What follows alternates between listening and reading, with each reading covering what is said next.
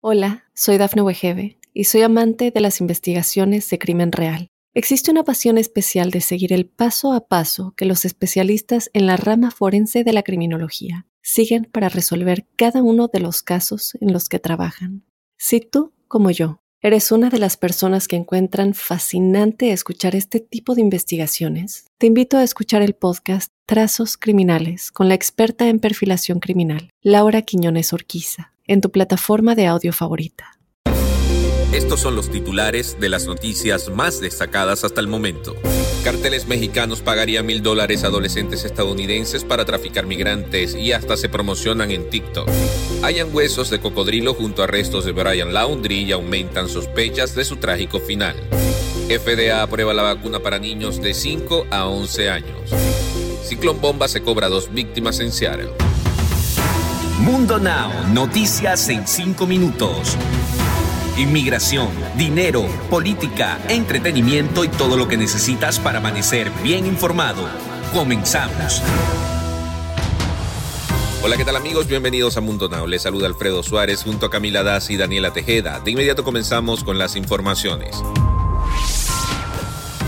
Los carteles mexicanos estarían pagando mil dólares a adolescentes estadounidenses por cada indocumentado que trasladen en Texas, e incluso los estarían reclutando a través de la popular red social de TikTok. El lunes, la periodista y autora María Bartiromo, presentadora del programa Mornings with María, compartió fotos exclusivas de una camioneta conducida supuestamente por uno de esos adolescentes quien se había volcado en un canal de drenaje mientras transportaba a tres indocumentados en la cabina del vehículo rumbo a Houston. Tienen a estos adolescentes con autos que van y vienen de la frontera a Houston todo el día, expresó María Bartiromo.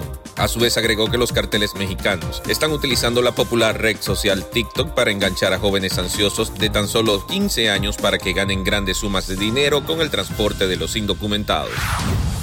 La FDA aprobó este martes la vacuna contra el COVID-19 para los niños de 5 a 11 años de edad de ser aprobada por los CDC, podrían recibir la próxima semana la vacuna en los centros asignados, por lo que los padres que deseen aplicar la vacuna a sus hijos podrían acceder a dicho servicio.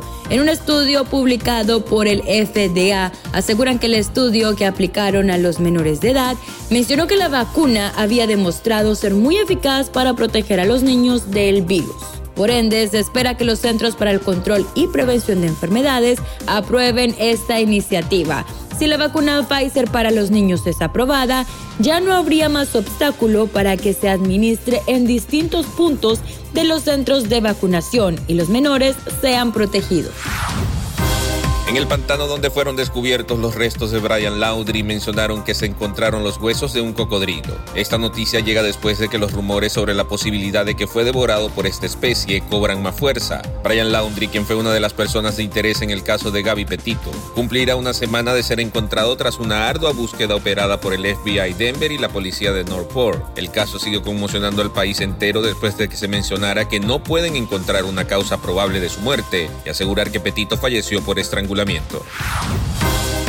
en Seattle se informó sobre la muerte de dos personas debido al ciclón bomba que se formó en los días pasados. De acuerdo con los medios locales, un árbol cayó encima del auto donde viajaban las personas que perdieron la vida y lamentablemente los servicios de emergencia no pudieron salvarlos. Además, en distintos puntos del país se informó que más de 28 mil personas se quedaron sin electricidad y muchas familias se quedaron sin agua y con inundaciones en sus casas. Además, se mencionó que han recibido más de 330 llamadas de asistencia policial o de bomberos, lo cual es sorprendente ya que es el triple de lo normal.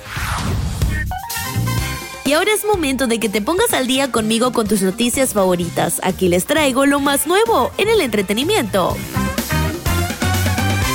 Alejandro Fernández confiesa por qué no visita a su padre Vicente Fernández en el hospital. En reveladora entrevista que concedió a la periodista Paola Rojas, el potrillo abrió su corazón y compartió detalles significativos de lo que está pasando en realidad con el Gran Charro, quien a principios de este 2021 cumplió 81 años de vida. No es fácil, es un poco complicado ir a visitarlo en el estado en el que está es muy difícil, a todos nos hace daño, nos cuesta mucho trabajo, confesó Alejandro Fernández, visiblemente afectado, aunque en todo momento guardó la calma.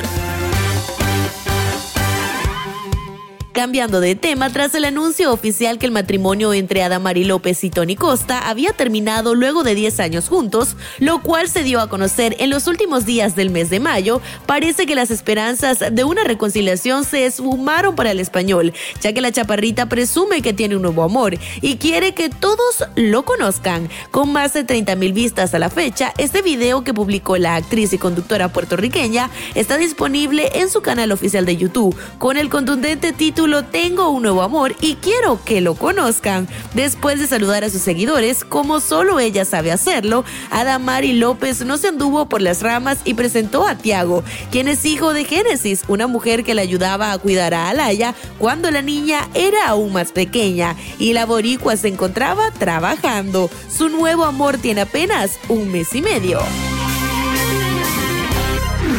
Deportes.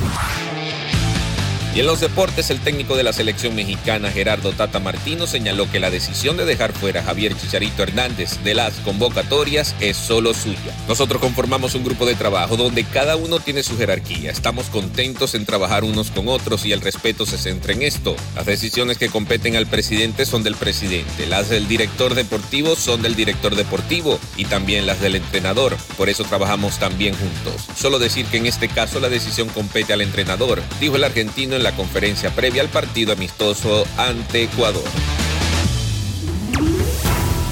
Y para despedirnos te dejamos con una frase de Mundo Inspira. Conserva tus sueños, nunca sabes cuándo te harán falta. Mantente conectado y bien informado con Mundo Hispánico. Les informó Alfredo Suárez, Daniela Tejeda y Camila Daza. Nos escuchamos en la próxima. Hola, soy Dafne Wegebe y soy amante de las investigaciones de crimen real. Existe una pasión especial de seguir el paso a paso que los especialistas en la rama forense de la criminología siguen para resolver cada uno de los casos en los que trabajan. Si tú, como yo, eres una de las personas que encuentran fascinante escuchar este tipo de investigaciones, te invito a escuchar el podcast Trazos Criminales con la experta en perfilación criminal, Laura Quiñones Orquiza, en tu plataforma de audio favorita.